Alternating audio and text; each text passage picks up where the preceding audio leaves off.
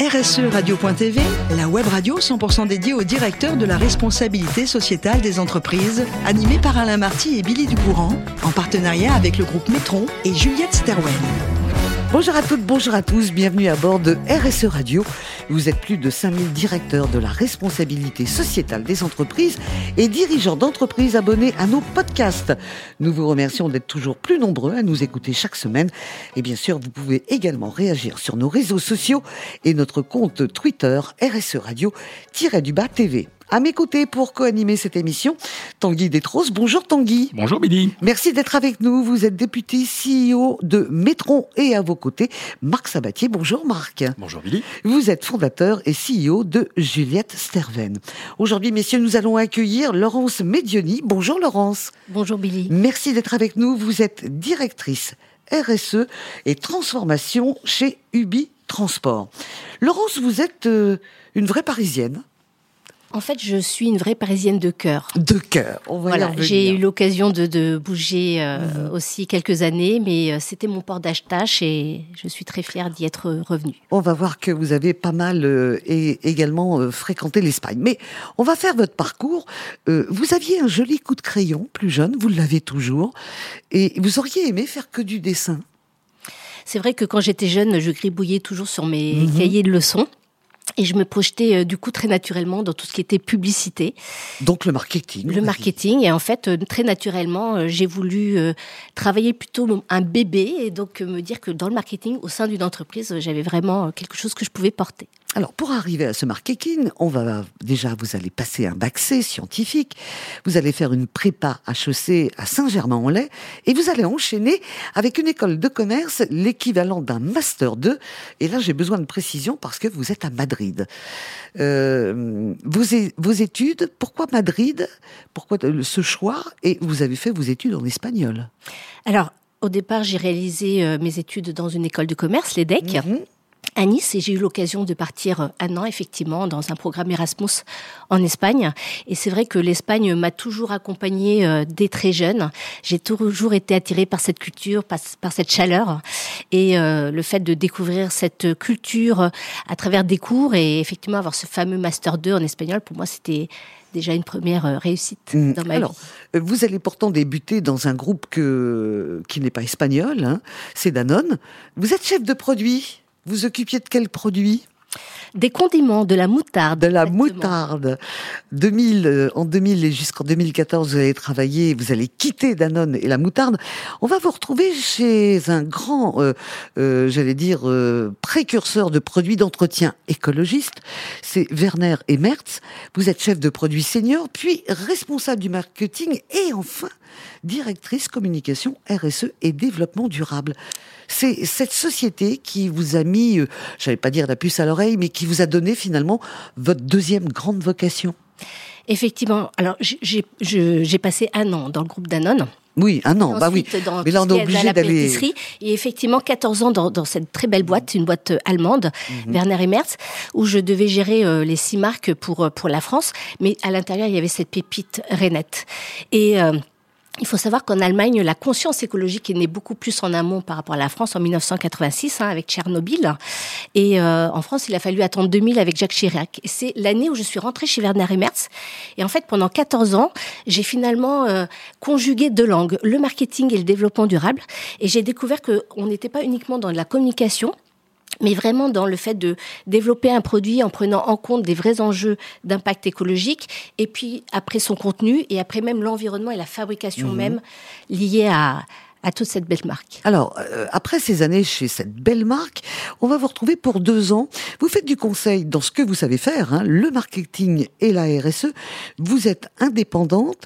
Expliquez-moi comment vous raccrochez les wagons en 2016 pour revenir dans l'entreprise chez Ubi Transport quand on a été libre comme ça alors en fait, en, 2014, quand, je quitte la boîte, euh, déjà je réalise une formation extraordinaire qui est l'Institut des, des futurs souhaitables, qui pendant six mois euh, fait venir euh, bon nombre de personnes issues de grandes instances du GIEC et nous présente tous les grands enjeux de la RSE.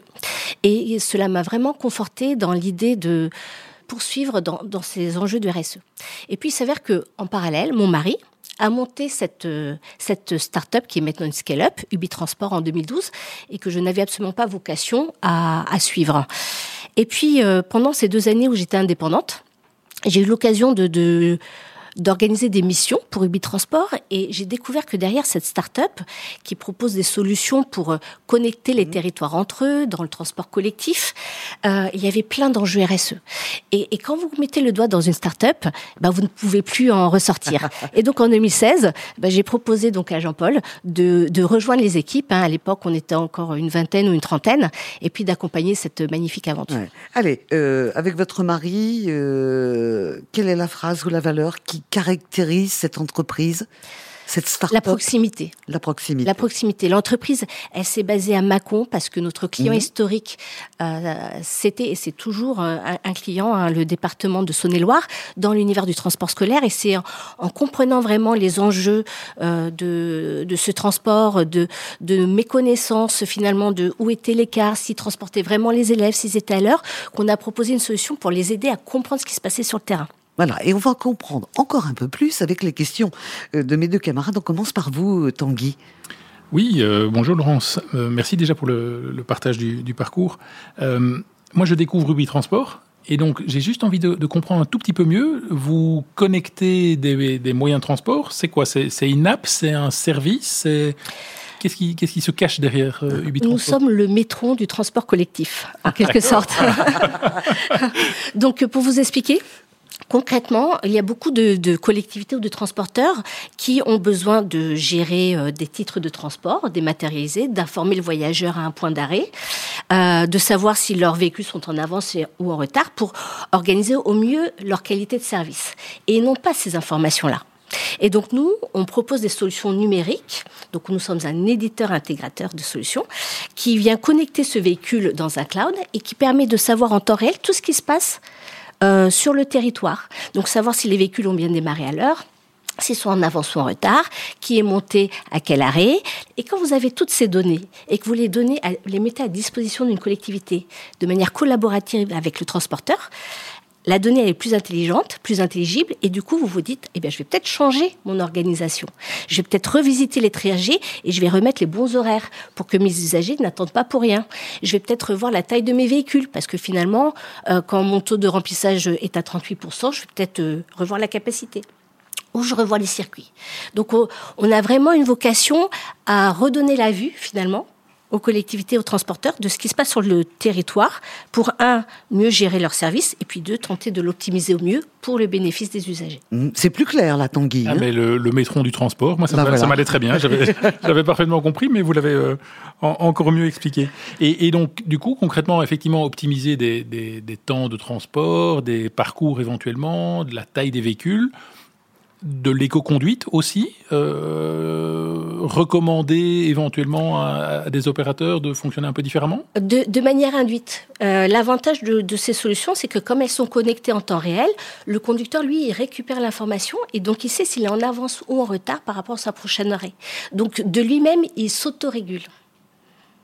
Pas mal ça. Sympa. Ouais. Marc, première question pour vous. Bonjour Laurence. Euh, en, tant que, directrice euh, RSE et de transformation, euh, enfin d'une entreprise du monde numérique, enfin j'imagine que vous êtes très vigilante sur le, sur la limitation de l'impact carbone du digital. Alors j'ai deux sous-questions. La première question, c'est est-ce que c'est justement le digital qui arrive en tête dans vos facteurs d'émission, ou est-ce que c'est le transport si on prend tous les scopes? Et puis qu'est-ce que vous faites sur le digital justement pour essayer de réduire cette empreinte? C'est une très bonne question. Alors déjà, nous avons réalisé notre premier bilan carbone. Hein. Euh, on est une entreprise, euh, une start-up, une scale-up de 10 ans, donc euh, c'est assez rare de le faire déjà aussitôt dans la vie d'une entreprise. Et on l'a réalisé sur un scope 3.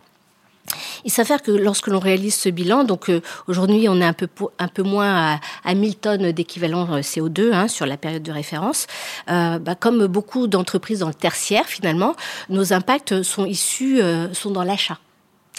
Et pourquoi? Parce que nous, on achète quand même beaucoup de matériel aussi, puisqu'on édite des solutions qu'on met dans le matériel avec des solutions clés en main. Et donc tout l'enjeu, c'est aussi d'accompagner nos propres fournisseurs pour faire en sorte que eux-mêmes soient plus euh, vertueux dans leur approche, euh, dans leur approche carbone. Euh, il n'empêche que nous avons des réflexions autour du numérique responsable, bien évidemment, et aussi de l'accessibilité. Et donc aujourd'hui, on travaille avec notre département engineering pour évaluer quelles sont les solutions euh, que l'on peut mettre en place. Euh, des éléments, par exemple, on a changé nos clouds qui ont un, PUE plus vert, donc euh, un, une manière de générer de l'énergie de la manière la plus efficace possible. Et puis, on travaille aussi à réduire des temps de, chargement de page, par exemple, qui peuvent derrière avoir un impact pour l'usager parce que c'est plus facile d'utilisation et puis aussi d'un point de vue financier. Autre question, Marc? Bien sûr. Euh, j'ai lu quand j'ai creusé un petit peu euh, et amélioré ma connaissance du transport que euh, son, son, ambition était de devenir un leader global, digital et inclusif de toutes les mobilités partagées.